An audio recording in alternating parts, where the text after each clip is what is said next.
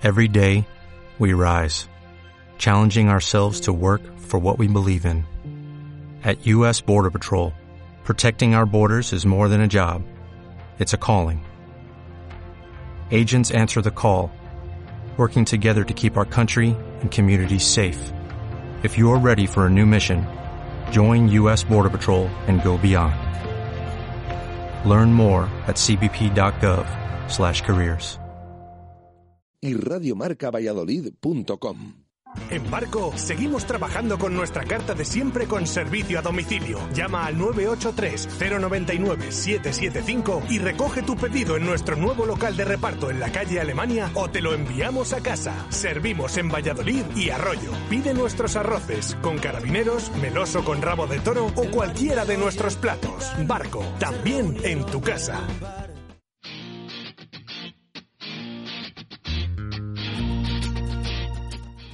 Zona de marca. David García.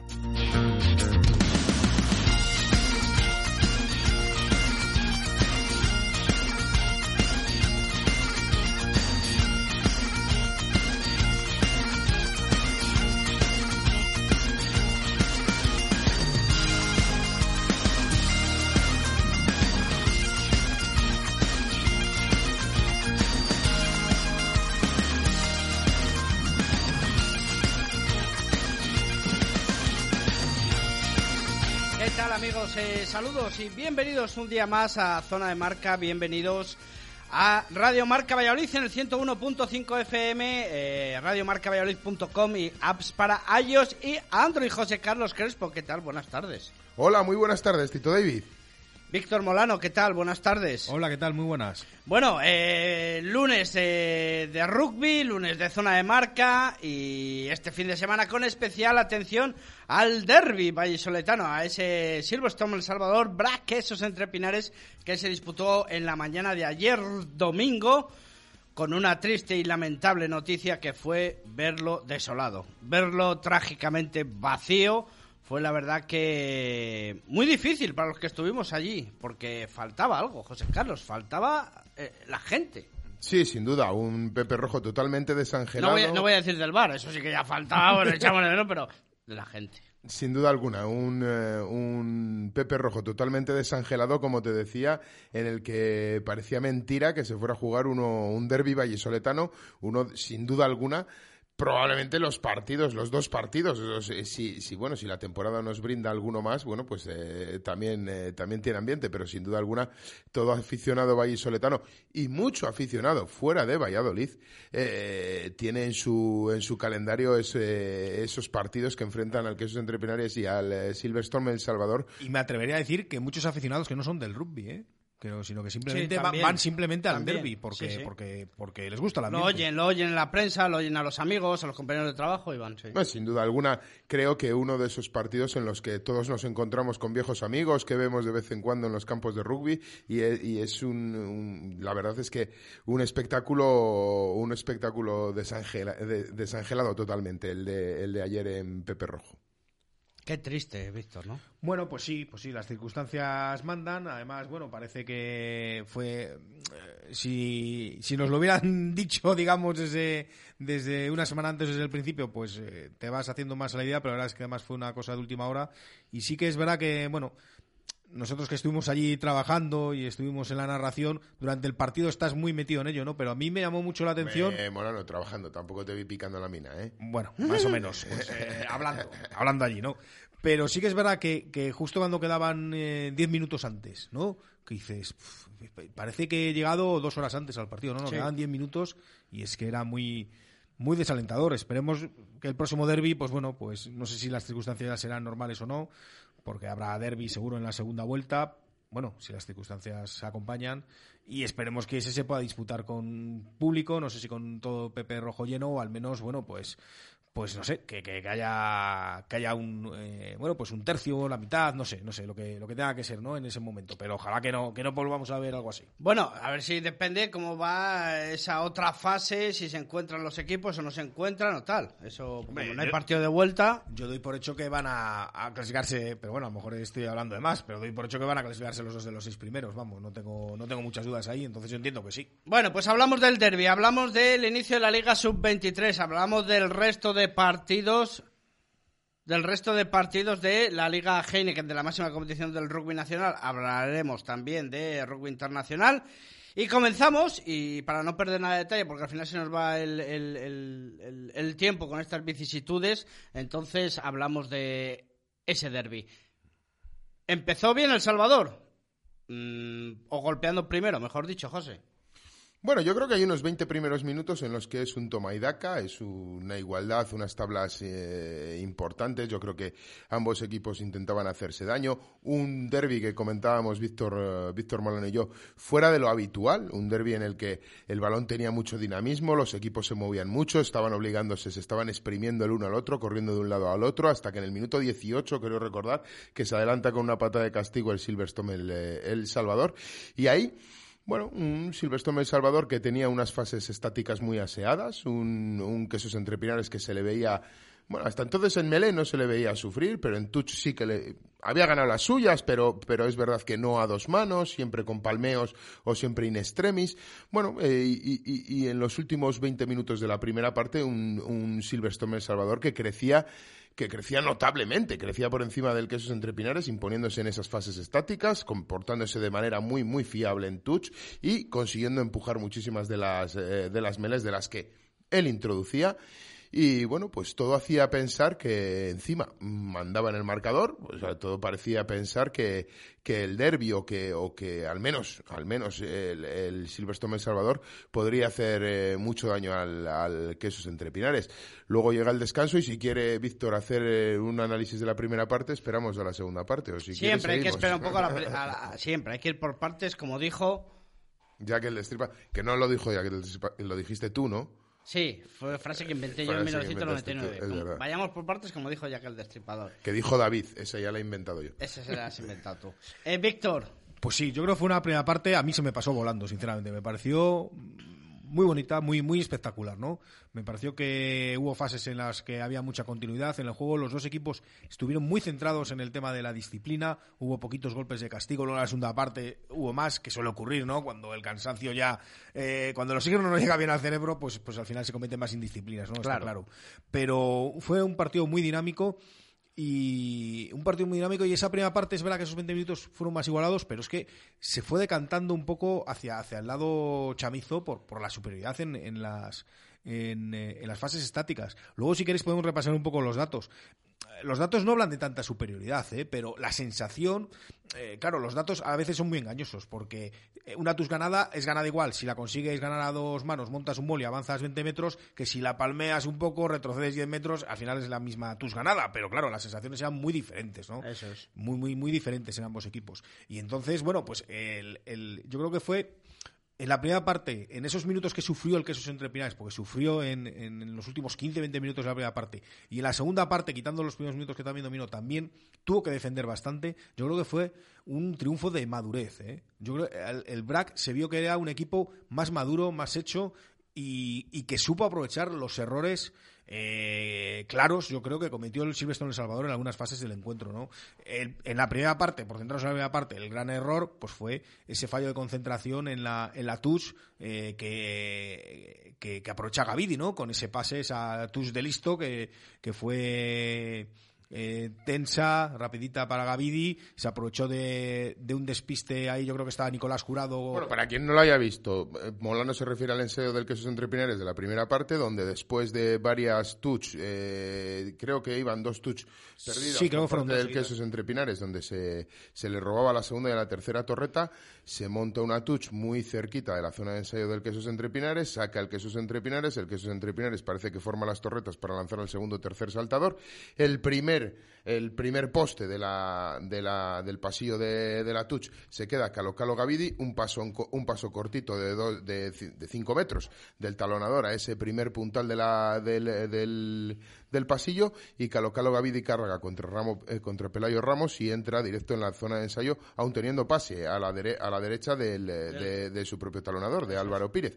O sea, creo que cae en el engaño, cae en el enseñuelo totalmente el, el, conjunto de Silverstone El Salvador, que en esos momentos estaba ya imponiéndose en touch, en esos momentos se comportaba ya, su touch rendía mucho mejor que la del, eh, que la del Quesos Entre Pinares, exceso de confianza en esa, en esa touch defensiva donde querían jugársela en altura eh, con el izado de sus saltadores el, el Silverstone El Salvador, el Quesos Entre Pinares lo ve, tira de tablilla, tira de estrategia y consigue un ensayo contra todo pronóstico que a todos nos dejaba un poco así como, como, como diciendo que ha pasado aquí. Sí, además tampoco un ensayo de los que dice ha sido súper rápido, sino que parece que incluso que se veía como casi cámara lenta. Bueno, ¿eh? eh Gavidi ya sabemos al ritmo que juega. Luego es verdad que, hay que estar ahí y, y, parar a Gavidi, ¿no? a pesar de que juega ese ritmo. Yo creo que Gavidi ahí actúa, eh, bueno, hace gala de, de, la inteligencia que muestra muchas veces jugando y de esa agresividad que muestra, muestra muchas veces jugando, que está un poco por encima, ¿no?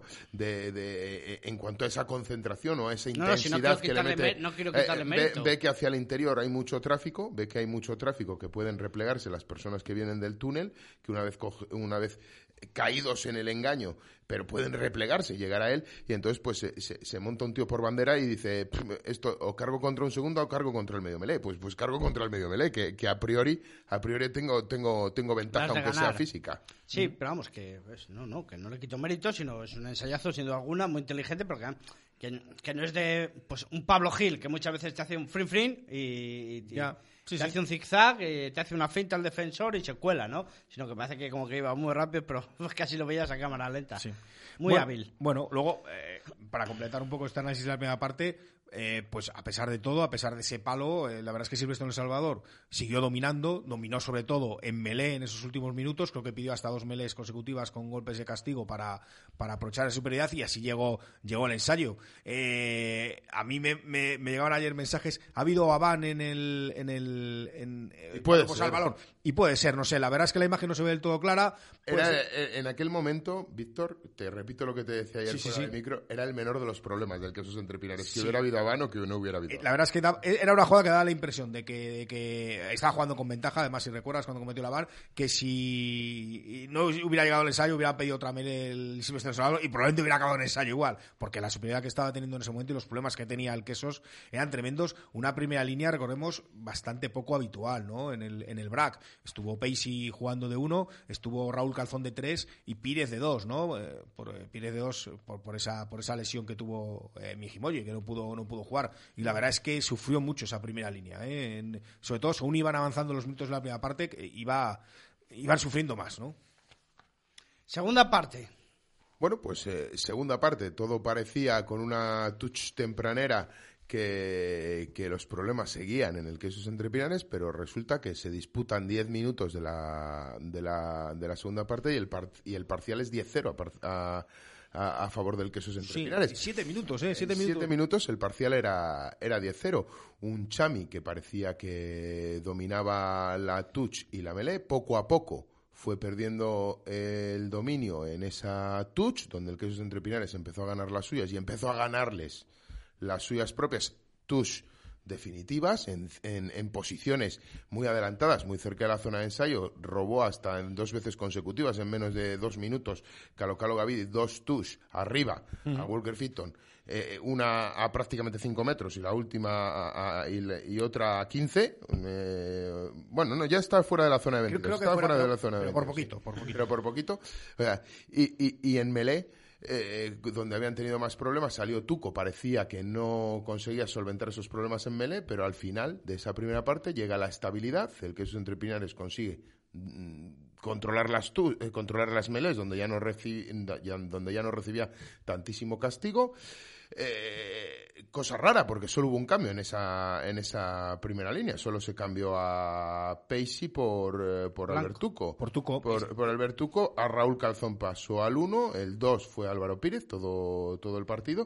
O sea, eh, bueno, poco a poco eh, mantuvo, la, eh, mantuvo la estabilidad en las, en las meles, al menos en las suyas, sin necesidad de esos talonajes rápidos, donde Tanibai hizo un excelente, un excelente trabajo, atentísimo a esos talonajes rápidos para poder ganar las suyas, hasta que llegó ese momento de, de estabilidad y bueno, pues, pues, pues al final el, el Quesos Entre Pinares se hace con un se hace con un partido que si nos lo dicen en el minuto 35 antes del, del descanso, pues nadie se lo hubiera imaginado que el Quesos Entre Pinares se hubiera hecho se hubiera hecho con ese partido.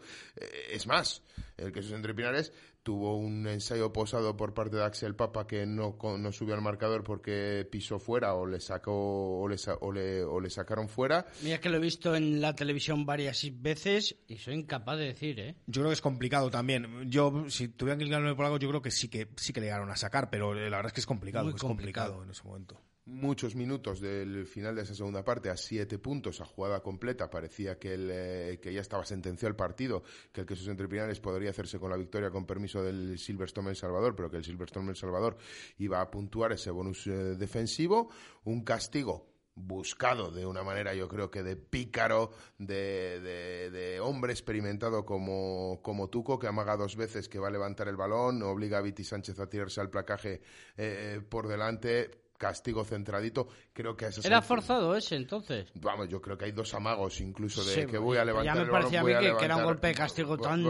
Voy, a levantar el balón, voy a levantar el balón.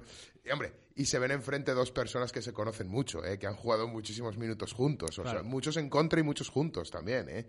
O sea, y, y, y Tuco ahí hace como el amago de que va a levantar un balón eh, Viti Sánchez cae de nuevo en el, en el, en el engaño del queso entre Pinares, va muy rápido a esa defensa, Iñaki Muñoz entiende que es castigo, le permite marcar tres puntos, lo que le obliga en el último momento cuando tienen posibilidades de, de, de marcar un ensayo a apenas siete metros de la zona de ensayo, un castigo y lógicamente desde la grada, desde, desde, arriba que lo veíamos nosotros desde la zona de prensa donde se pone Juan Carlos Pérez, se desgañitaba diciendo que a los tres puntos, a los tres puntos para salvar a menos ese bonus defensivo porque estábamos sobre, sobre la bocina. Por eso digo que un derby atípico, totalmente atípico, un, un derby sobre todo en los primeros 20 minutos de la primera parte muy, muy dinámico y que a priori yo, cuando acabó el partido, digo, eh, me extraña que un Quesos Entre Pinares haya llevado un derby como este, donde parecía que el, eh, que el, eh, que el Chami había tenido, había tenido más protagonismo, pero luego lo ves. Eh, luego lo analizas tranquilo, lo ves, lo ves, como decía Víctor, luego analizas los datos y dices, bueno, a lo mejor es que no todo ha pasado como una marabunta delante de tus ojos, pero realmente La el, Chami, el Chami le ha faltado de hacer cosas y el queso se ha hecho más de lo que parecía en, un, primer, en un primer momento. Eh, ese dinamismo muchas veces vino cortado por muchos parones por atender a... Sí, sobre todo en la segunda parte. En la segunda parte yo creo que se notó mucho, bueno, pues que pasaban los minutos, se notó que estamos en tercera jornada de liga, yo creo, y hubo muchos, muchos yo creo que la base era esa, porque muchas veces no había ni melé, no había ni un primera línea implicado, o sea que perfectamente lo pueden haber atendido fuera o en el Quizás sí, pero bueno, Iñaki Muñoz ya sabemos que es un árbitro que si destaca por algo yo creo que es por ser muy comprensivo, muy dialogante y, poco, poco de, digamos, eh, de, imponerse porque sí, sino que él busca otro tipo de arbitraje y bueno, pues yo creo que él es comprensivo con esas acciones y, de ahí, bueno, pues que, lo hiciera. Eh, yo creo que la razón principal es lo que hablaba en la primera parte, los errores, ¿no? Luego, si analizas los, eh, si analizas en el vídeo cómo llegan los puntos del queso entre en la segunda parte, todos llegan de errores del, del Silverstone El Salvador. Como bien ha relatado el negro, es el último golpe de castigo, efectivamente, por esa, por esa, mm, por esas ganas de, robar el balón de Víctor Sánchez en un momento en el que el balón todavía estaba ahí en el rack, entonces bueno, pues sufre, eh, comete ese golpe de castigo, mejor dicho. Pero luego si recordáis, el, eh, yo tengo por aquí apuntado el, el golpe de castigo que consigue poner el 10-10 en el marcador eh, viene precedido de un parcial que, que comete el Quesos Entre Pinares y entonces los jugadores de Silvestre El Salvador piden touch, cuando en Melé estaban dominando muchísimo, ¿no? Piden una touch, esa touch se pierde y, acaba terminando en el golpe de castigo, ¿no? Que concede, que concede el árbitro. En una jugada que fue muy extraña, ¿no? Que parece el árbitro a alguien le dijo touch y los jugadores se miraban entre ellos como diciendo no sé por qué touch Melé no sé quién ha pedido touch y si en Melé realmente estamos fuertes. Sacaron la touch la perdieron fue una de las touch que, perdieron y a, raíz de ahí llegó el golpe de castigo. Y luego si recordáis el, eh, el segundo ensayo eh, llega eh, después de, una de, una acción de, de Melé, de una Melé que, sufre muchísimo el Quesos para mantener la posición, a pesar de todo, eh, hace una jugada espectacular, yo creo, a Alex Alonso, para dejar solo a Axel Papa, entrando muy bien en el intervalo, pero llega precedido también de un error pues también de Víctor Sánchez, de, que intenta ir a, bueno, pues intenta ir quizás muy solo al, al, ataque, le placan, se le cae el balón hacia adelante, y entonces ahí nace el Avan y nace, nace la Melé, ¿no? Incluso fíjate, en el último golpe de castigo, la jugada, si, si revisas el vídeo, nace de una jugada muy extraña de Ras, que le llega el balón alto y en vez de intentar controlarlo le da con el pie, con la mano, comete una van. Claro, y ahí empieza. Estuvo muy inseguro con las manos ras, cosa que suele dominar. Bueno, estuvo, o sea, a ver, a lo que es habitual en él. Creo, creo, creo que si ayer el caballo de, de batalla del Quesos Entre Pinares, que fue el que, el que se hizo al final con los puntos en el encuentro, o con, eh, o con los cuatro puntos en el encuentro, fue eh, su caballo de batalla fue la melé, y en momentos esa, ese, ese saque de lateral, yo creo que el caballo de batalla de, de, del Silvestre El Salvador ayer fue la ras dependencia, ¿sabes? O sea, todo, todo, todo, todo balón que quisiera coger algo de ritmo, que quisiera, que quisiera tener algo de peligro, tenía que pasar por manos de Rast. ¿eh? O sea, yo creo que Rast ayer eh, estuvo muy solo en el, en el, en el, en el Pepe Rojo. ¿eh? O sea, que creo que eh, para mí el mejor hombre del, del Silvestre El Salvador fue Rast, sin ninguna duda. O sea, de hecho, de hecho hay un en, narrando el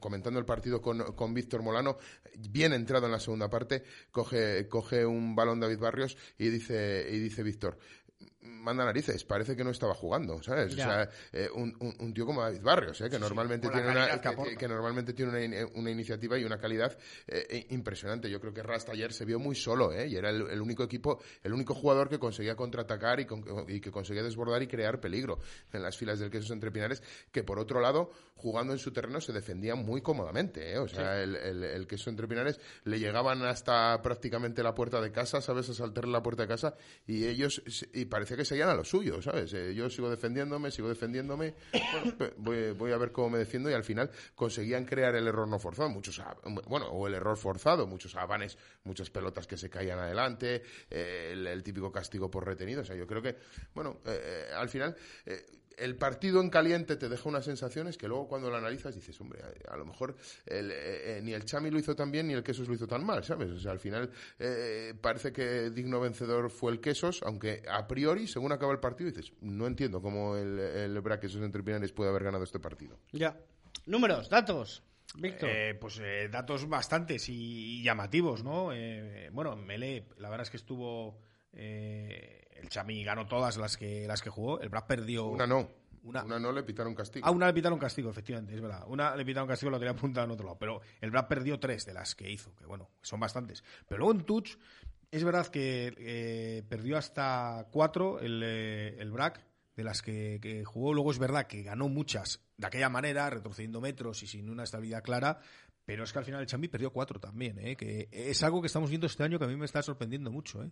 El Silvestre de Salvador no es el equipo tan seguro en touch como, como otros años. Otros años le hemos visto sacar 18 eh, touch en un partido y a lo mejor perder una o ninguna. ¿no? Sí, con este o Viti. Y claro, y sigue teniendo a Walker Fitton y a Víctor Sánchez. ¿no? O sea que me, llama mucho la atención. Y los, y los lanzadores de touch, los, los talonadores son los mismos, ¿eh? son Del Hoyo y Matt Smith. O sea que, en principio, a mí me está llamando mucho la atención eso este año.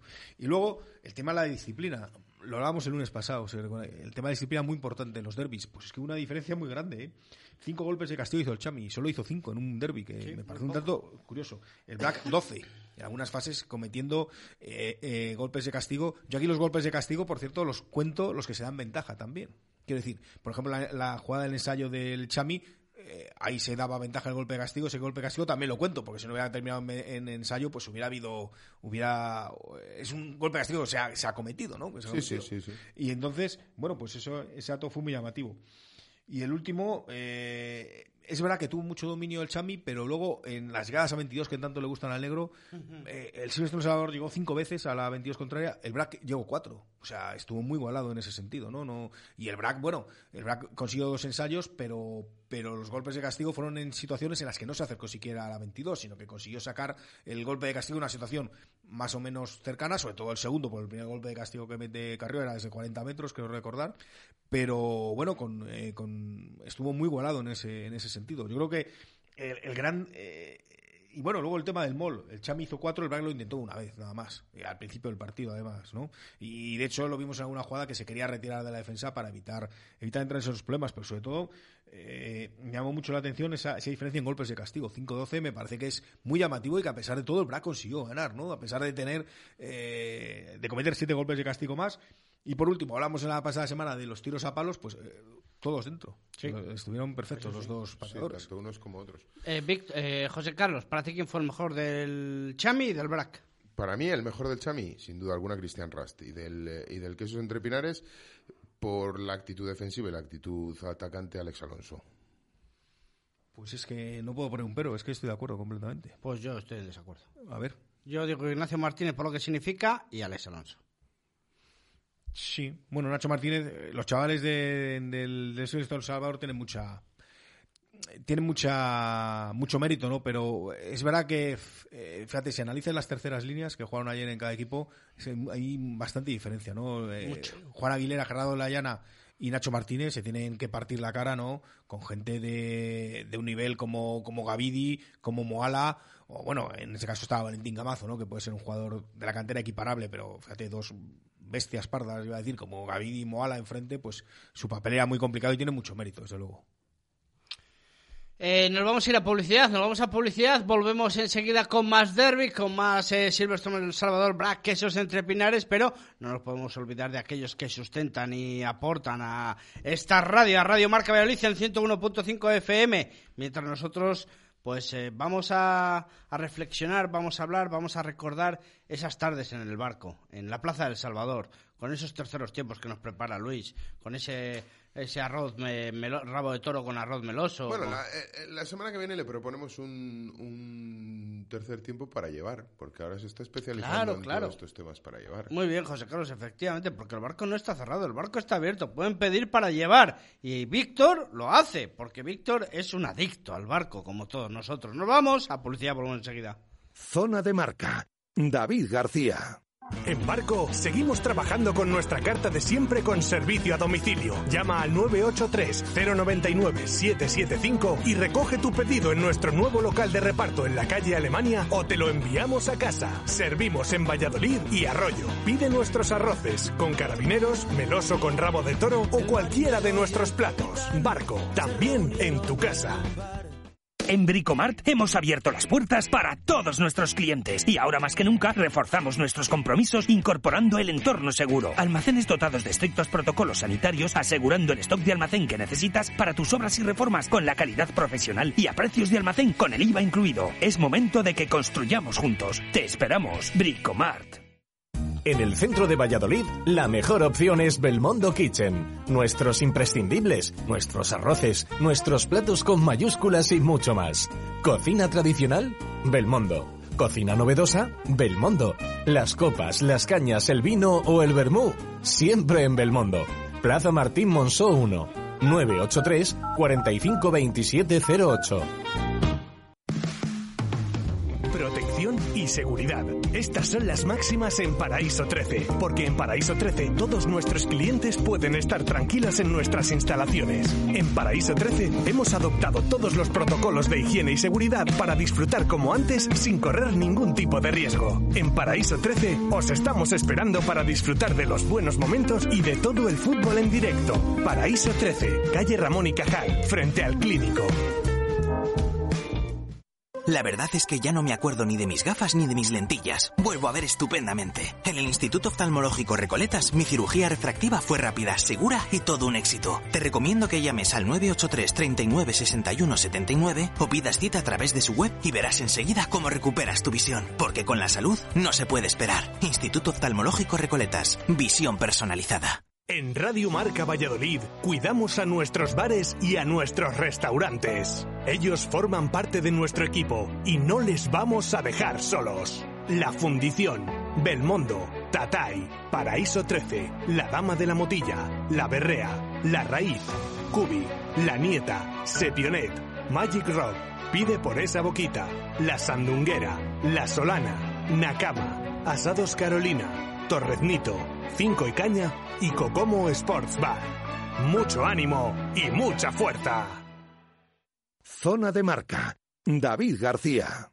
Bueno, volvemos desde los estudios centrales de Radio Marca Valladolid en el 101.5 FM, en radiomarcavalladolid.com y en las apps para iOS y Android.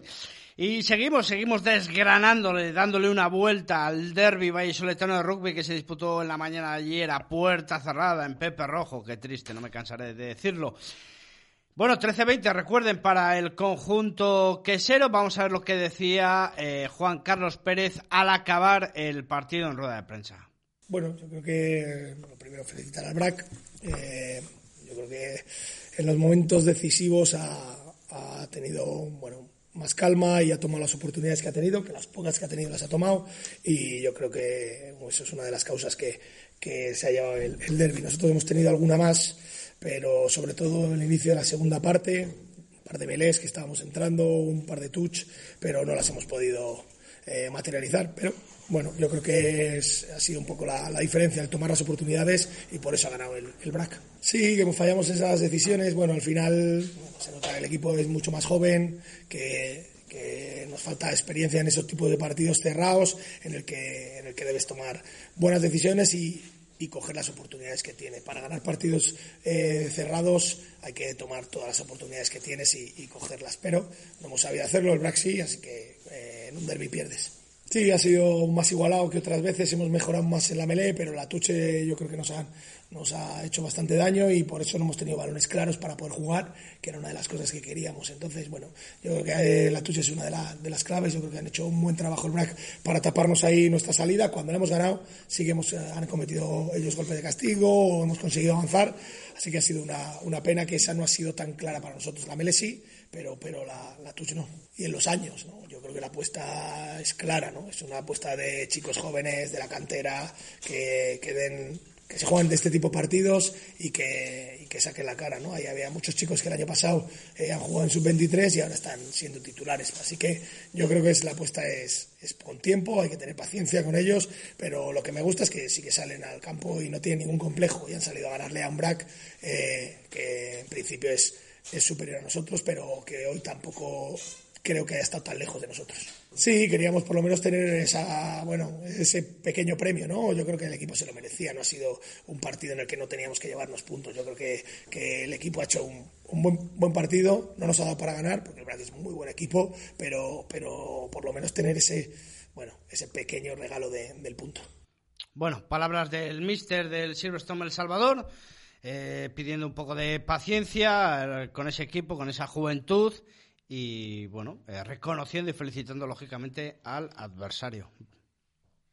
Bueno, sí, yo creo que el, el, Chamía en una situación en la que se ven muchos muchos equipos, o sea, titulares debutantes en, en División de Honor, el más cercano Ignacio Martínez, que era que ya jugó el año pasado minutos, o sea, realmente te quiero decir que, es la situación que tienen todos los equipos hoy en día, ¿sabes? O sea, el, el Chami es verdad que perdía un montón de efectivos de, de, los que tenía el año pasado y es un proyecto, pues yo creo que, bueno, pues eh, semejante al que tienen la mayoría de los equipos de, de, de División de Honor, donde han perdido eh, muchísimo poder adquisitivo, ha habido un recorte importantísimo en sus, en sus primeras plantillas y, bueno, pues... Eh, pues hay que jugar con lo que con lo que tiene cada uno, sin duda. Vamos a ver qué decía el mister eh, quesero, Diego Merino un partido intenso durante los 80 minutos en el que se han impuesto yo creo las defensas a los ataques, en el que se han impuesto tanto en fases estáticas como en dinámicas,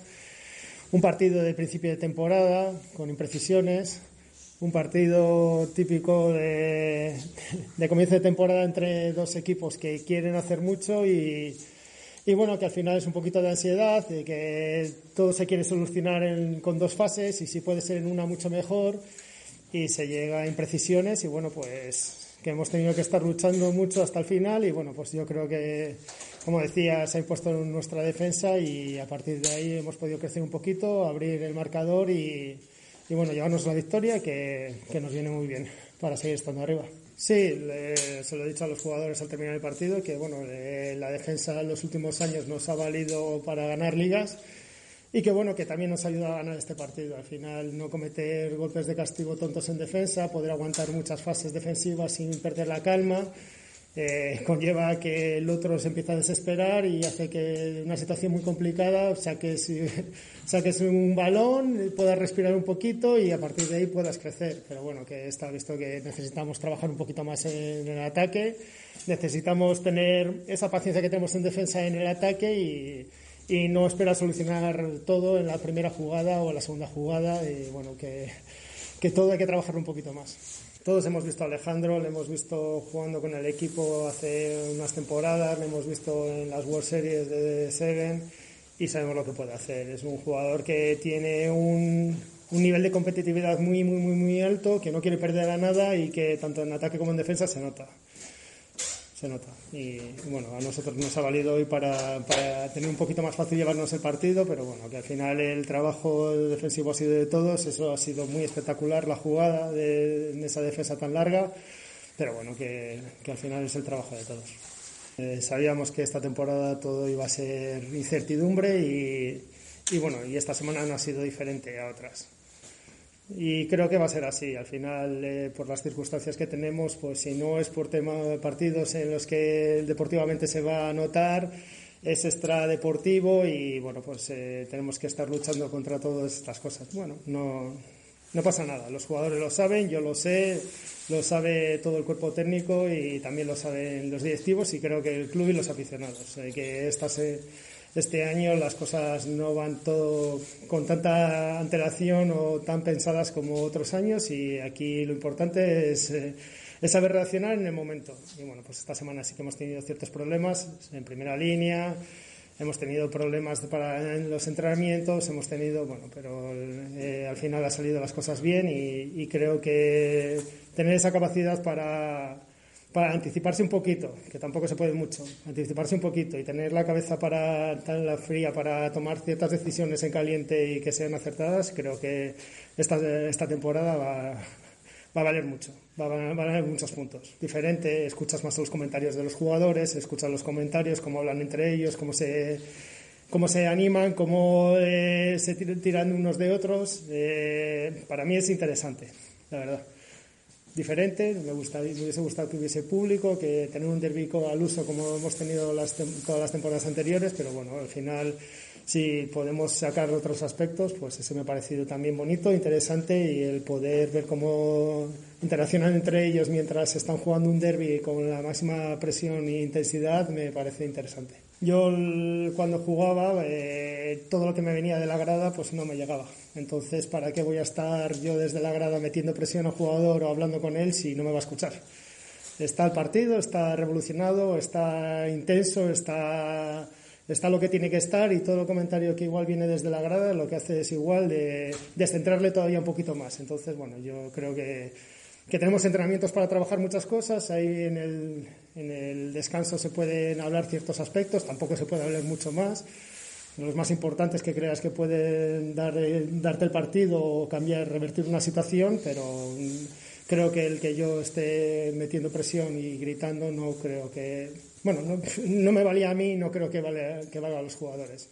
Y al final que lo hemos visto, que los jugadores son ellos mismos los que se ayudan, los que se se ayudan, se tiran de unos de otros, eh, se corrigen si tienen que corregirse. Entonces, bueno, si más o menos tienes a una plantilla en la que casi todos están metidos en partido, meter a un compañero es fácil. Entonces, ¿para qué voy a estar yo desde la grada pegando voces si no, no creo ni que me escuchen? Igual hoy sí, pero no creo que me escuchen. Porque no me escuchan a veces los entrenamientos y eso que no hay sonido a seguir. Es lo que más mola mi calculadora.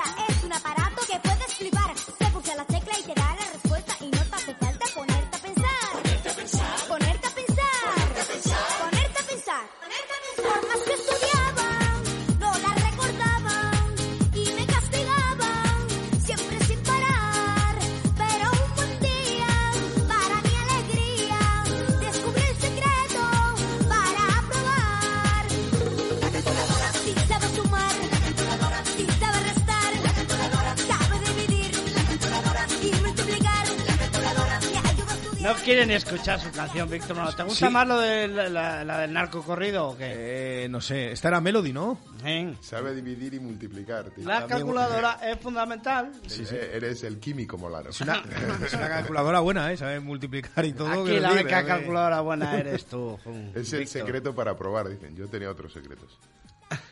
No he entendido nada. Pero bueno, eh, a lo que íbamos. Eh, hablábamos de, hemos hablado mucho de touch y de melee en estos partidos, en este partido, ¿no? Hemos visto que los datos no son tan claros, ¿no? Como, como la impresión que teníamos.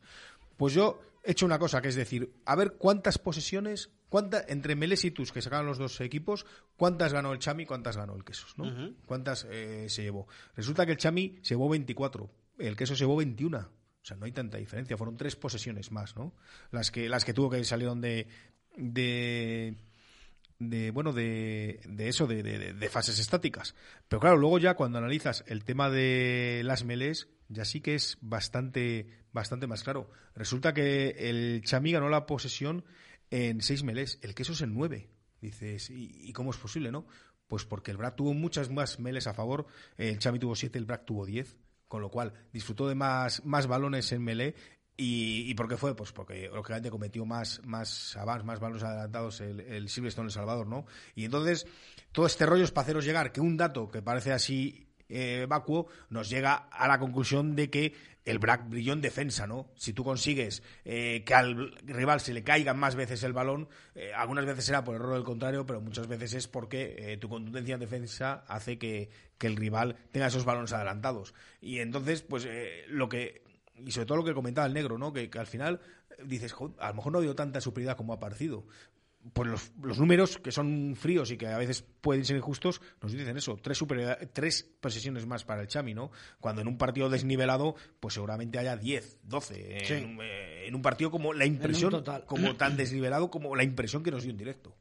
Sí, bueno, y aparte, por, por sumar algo que nos dejábamos en esa crónica del derby, yo creo que hubo dos factores claves en, el, en, el, en un derby que, como decimos, los 20 primeros minutos fueron súper equilibrados, ¿eh? o sea, fueron un toma y daca. Yo creo que uno fue la concentración, el que esos entre Pinares mantuvo la concentración 80 minutos, y otro factor fundamental en los últimos minutos, creo que el Chami acabó muy mal físicamente.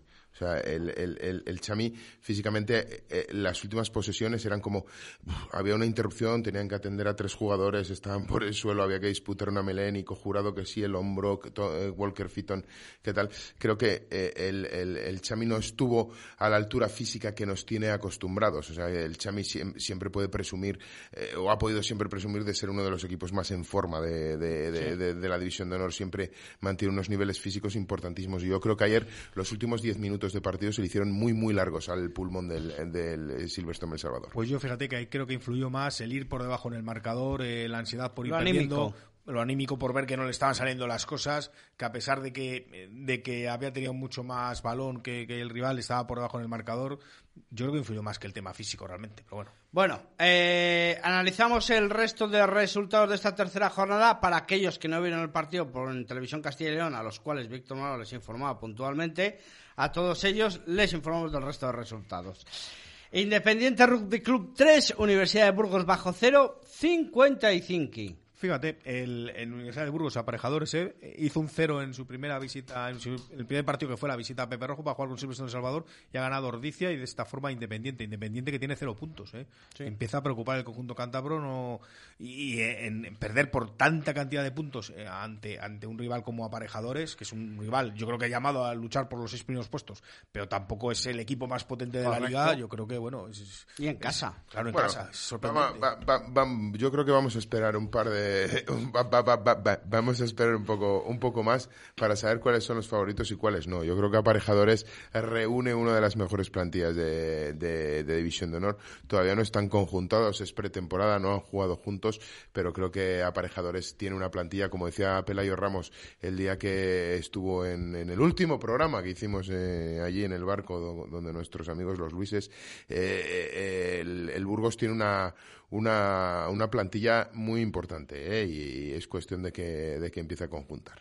Lexus Alcobendas 56, eh, Les Abeles 6. Se hizo muy largo Abelles, ¿eh? Eh, Me parece que el marcador era a la media hora era algo así como 6-3 o vamos, que tampoco quiero decir que, que, al principio pues, pues ofreció bastante resistencia, pero al final, bueno, se le hizo muy largo, Alcomendas sigue demostrando que está a un gran nivel, recordemos que lleva los 15 puntos, o sea que, bueno, pues este año está ha empezado muy fuerte, desde luego, el equipo Baile. Empate en tierras sevillanas, Ciencias Universidad de Pablo de Olavide 31, hecho Rugby Taldea 31, ¿eh? Bueno, pues. No puede estar eh, más igualado por abajo. Eh, empate, es verdad que en los últimos años estamos viviendo muchos empates. Yo hecho lleva dos. hecho lleva dos. Eh, estamos ¿Cisneros? Eh, no, fue, no, Les Abelles, ¿no? Me parece. Eso es Les Abelles, cae, Estamos viviendo muchísimos empates. Este año Les Abelles eh, uno, que hecho lleva dos, o sea, eh, algo, algo totalmente inusual en, en, rugby, pero bueno, que, que bueno, últimamente, en las últimas tres temporadas, vivimos muchísimos empates en, en la División de Honor Española. y el otro, bueno, Barça Rugby 33, Complutense Cisneros 14, también dentro de lo esperado. Con bonus, ¿eh? Con bonus, que ya sabemos que no es fácil y y, ese bonus importante para el Barça también. Y el otro partido de la jornada sin duda será Dicia 41, Unión Esportiva Samboyana 25.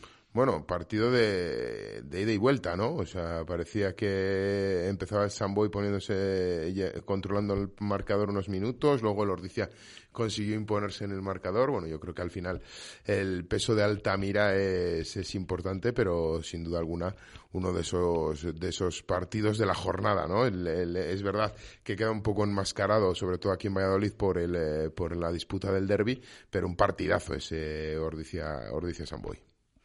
Bueno, vamos a ver la próxima jornada, eh, que si no me equivoco, si es el siguiente fin de semana. En esos partidos, no, perdón, la clasificación antes, que hemos visto la clasificación de la máxima competición del rugby nacional, liderada con más eh, diferencia ahora todavía por el Lexus Alcobendas con 15, con 15 puntos, 13 para Braqueso entre Pinares, Ampordicia tiene 10, los mismos que Barça Rugby en cuarta posición, quinto Universidad de Burgos bajo 0 con 9 puntos, Silverstone El Salvador cae hasta esta sexta plaza con 7 puntos, 6 tiene Les Abelles empate a cinco puntos en la octava posición con Plutense Cisneros, Unión Esportiva Samboyana, décima posición para Guecho Rugby Taldea con cuatro, tres puntos los universitarios del eh, Pablo Lavide de Científico y cerrando la clasificación, como bien decía Molano antes, Independiente Rugby Club con cero puntos, no ha estrellado todavía su casillero. Y la próxima jornada tenemos el Brac, que eso entre recibe en casa a Lampordicia, partidazo. Sin duda. Muy buen partido, muchas ganas de ver a Ordicia, ¿eh? Sí, la verdad es que son equipos que siempre han, eh, La verdad es que siempre han brindado grandes partidos, pero más en Altamira que en Valladolid. ¿eh? eso es eh, cierto. Eh, es cierto que en Valladolid el... el, ¿Cuántas veces hemos ido a ver al, al, Altamira? Muchas veces. Y, y, es verdad que siempre hay buenos partidos en Altamira. En, en Valladolid no tanto. Es más, en Valladolid yo he visto partidos del, del Ordicia tanto frente al Quesos como al Chami donde parecía favorito para llevarse el partido. Año fue clarísima. Que sí, y, finalmente no hacerse con los puntos. en los últimos años ya va dando sus Sí, sí, sí, sí, sin duda alguna. Y va, va, va manteniendo, o sea, alcanzando ese nivel que tienen los partidos de casa contra los equipos vallisoletanos. Domingo a las doce y media, eh, el sábado a las cuatro, duelo colegial, madrileños contra vallisoletanos, Complutense Cinero frente a Silverstone El Salvador, el sábado a las cuatro, repetimos en el campo central momento, bueno, eh, partido clave para el Silvestre del Salvador para recuperar un poco bríos después de dos derrotas seguidas en dos partidos difíciles, Sambo y el Derby. No ganar en Madrid sería complicado para el chamiz, para el equipo chamizo. Hombre, yo creo que Cisneros eh, le vemos defenderse como gato panza arriba. Yo creo que es uno de los eh, de los míticos en esta en esta primera división, pero pero bueno, el Cisneros eh, de los últimos tres años a esta parte, pues es verdad que ha perdido esa capacidad de atraer eh, jugadores de calidad, o bueno, o se los ha llevado su vecino. Es verdad que yo creo que la, ascensión de Alcobendas a, Primera División crea una, una, competencia ahí en Madrid que de momento la partida la gana, la gana Alcobendas. Rugby Barça Rugby, el domingo a la una, eh, Unión Esportiva Samboyana recibe al Independiente Rugby Club, el domingo a las doce partido también muy interesante. Y sobre todo quiero ver el Universidad de Burgos bajo cero, Lexus Alcobendas, el domingo a las doce y media, en los campos de San Amaro. Buen partido también, sin duda. Pues sí, y Alcobendas empieza, tiene el primer partido, yo creo el partido más complicado que ha tenido hasta ahora. ¿eh? Va, va a ser una buena, va a ser un partido bonito, desde luego. Vamos a ver, se ha disputado la primera jornada de la Liga Sub-23 con los siguientes resultados. Complutense Cineros en el grupo A, que es donde tenemos equipos vallisoletanos, castellano-leoneses, para ser más específicos. Complutense Cineros Sub-23, 53, eh, 0 aparejadores Burgos, Uni- Ciencias Universidad Pablo de Olavide, Sub-23, 17, Silverstone Salvador Emerging 15 y Braques Entre Pinares 19, Lexus Alcobendas 53. Por lo que respecta a los equipos venezolanos, plantillas muy, muy cambiadas respecto a años anteriores. ¿eh? Ah, Esa normal, necesidad si de los primeros arriba- equipos de tirar para arriba, luego ya sabemos que eso es una categoría pues pues en que hay gente pues que, que se dedica a otra, eh, que de un año a otro pues decide dedicarse a otras facetas de la vida, como estudios, trabajos, en fin, que a veces es complicado Ahí a sí, gente. ahí sí le doy la razón a Juan Carlos Pérez. Es verdad que no empezaba solo con uno, empezaba con dos debutantes, eh, titulares, dos, eh, digamos, dos que se puedan debutar en División de Honor, pero es verdad que en la convocatoria participaban muchísimos jugadores que el año pasado eran eh, Sí, Pablo Silva, el, eh, Gonza- bueno, Gonzalo Silva de inicio, bueno, muchísimos jugadores que formaban parte de ese, de ese sub-23. Sí, vamos, salvo Matt Smith, yo creo que todos los demás eran jugadores de sub-23 del año pasado en el banquillo, ¿no? Eh, Me refiero al banquillo. Y bueno, el BRAC también cambiando mucho la fisonomía. Y bueno, los tres equipos de León en este caso se llevaron derrotas, ¿no? Eh, bueno, pues eh, ya sabemos que es, una eh, es una competición en la que tampoco es lo más importante el resultado, ¿no? Aunque siempre gusta ganar, desde luego. El BRAC se desplaza a Tierras Burgales a la próxima jornada. El Silverstone El Salvador Emerging recibe al Complutense Cisneros. Y el otro duelo es el Lexus Alcobendas Ciencias Universidad Pablo de Olavide. Con lo cual la clasificación queda de la siguiente manera. Líder el Complutense Cisneros con 5 puntos mismos que Lexus Alcobendas. Ciencias tercero con 4. Con 1 Silverstone El Salvador. Y con 0 BRAC que son entre Pinares y aparejadores de Burgos. Toda una historia esta Liga Sub-23 como las historias que nos cuenta José Carlos Crespo en su sección de Pequeño contra el Grande. La sección quijotesca.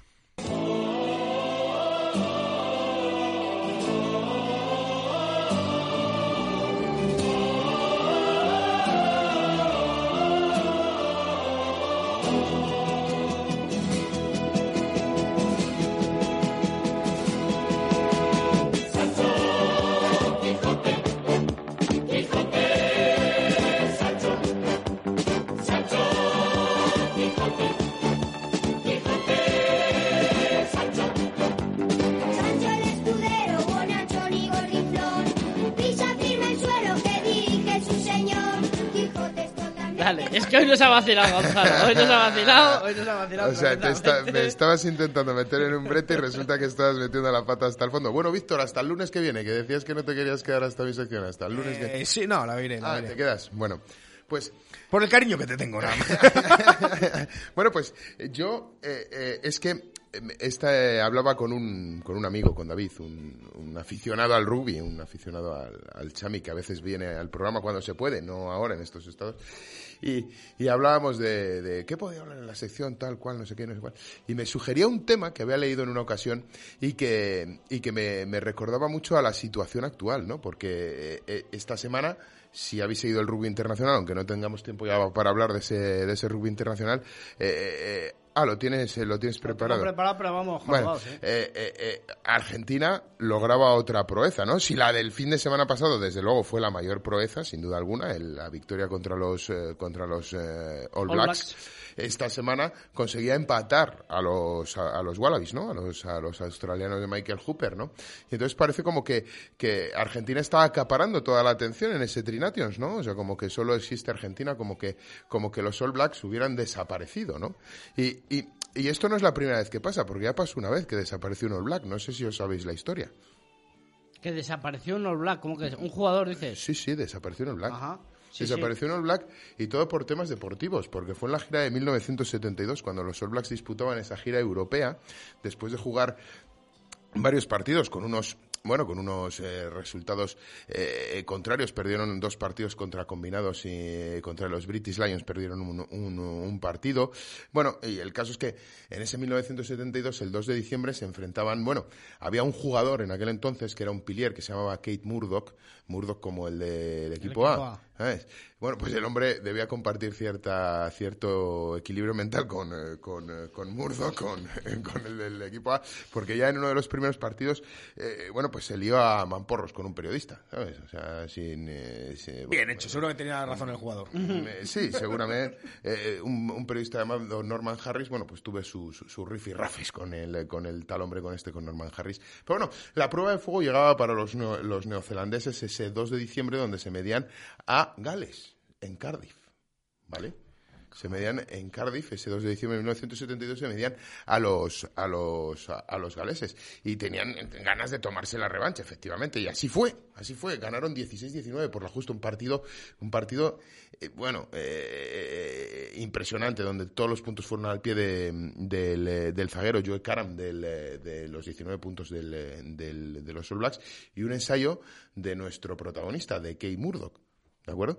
Bueno, pues este Kay Murdoch celebrando en el Angels Hotel, un, un pub eh, de culto en, allí en Cardiff, celebrando el tercer tiempo, bueno, pues ya cerraban, ¿sabes? Y el hombre, pues se negaba a que se cerrara y se metió en la cocina pidiendo una cerveza. El caso es que uno de los de los de los de los guardas, Peter Grant, le pidió le pidió explicaciones que se fuera fuera, fuera y al final, bueno, pues pues acabó pues como con el periodista en el primer partido, ¿sabes? Acabó pues a mamporros con eh, con, eh, con este con este hombre de tal manera que fue al calabozo, durmió en el calabozo y a la salida del calabozo al día siguiente pues estaba Ernie Todd, en aquel entonces manager de los All Blacks, con un billete que le llevaba de, vuel- de vuelta eh, vía Singapur hasta Auckland para que se volviera a Nueva Zelanda y que abandonara la concentración de los, de los All Blacks, lógicamente, porque la había preparado ya por segunda vez de la misma gira.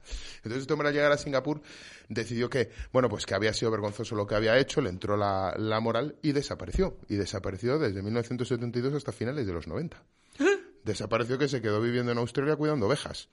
¿Sabes? Y, y a, a raíz de una... De una Mira, de- con la selección de la semana pasada, los granjeros. y a raíz, y, y- y, bueno, una periodista neozelandesa investigando le descubre, ¿sabes? Y dice, pues usted es eh, Keith Murdoch. Sí, sí, sí, sí, fui, soy yo, pero lo que hice no tiene nombre y entonces decidí desaparecer. Decidí, decidí desaparecer. Impresionante esta historia, José Carlos. Muy bien, muy y bueno, y la, la encontró en los 90, bueno, luego volvió a desaparecer hasta 2011, donde la acusaban de asesinato, pero luego fue toda una mentira, ¿eh? No mató a nadie este hombre, que murió en 2018 tranquilamente. El hombre la preparó en el Mundial, pero solo en el Mundial, ¿sabes? Solo, perdona, solo en esa, en esa gira, en esa, en ese test match. De Bueno, los- nos quedamos sin tiempo. Felicidades, muy buena sección, José Carlos Crespo. Este año está a un nivel alto, ¿eh? Está todo, muy, muy todo, buen todo gracias al, libro de Fermín de la Calle, que fue donde leí Ah, la la- historia la por fuente, primera la vez. fuente, Eh, claro. Fermín de la Calle. Con fina desobediencia, no de la fuente. No, has dicho, de la no, Calle. de la calle, lo has dicho Lo bien. Fermín de la Calle, ah. Pensaba que, pensaba que me. Bueno, que los otontes no nos da tiempo de decir. eh, el Trinatios tampoco nos da tiempo, así que ya iremos informando día a día. eh. Trination, los Pumas la están mangando. Efectivamente, directo a Marca Beli con Chu Rodríguez Pérez Baraja todos los días de 1 y 5 a 3 de la tarde. Nosotros volvemos a ver si pronto desde el barco. Bueno, a mí ya solo me queda un programa, creo. Adiós.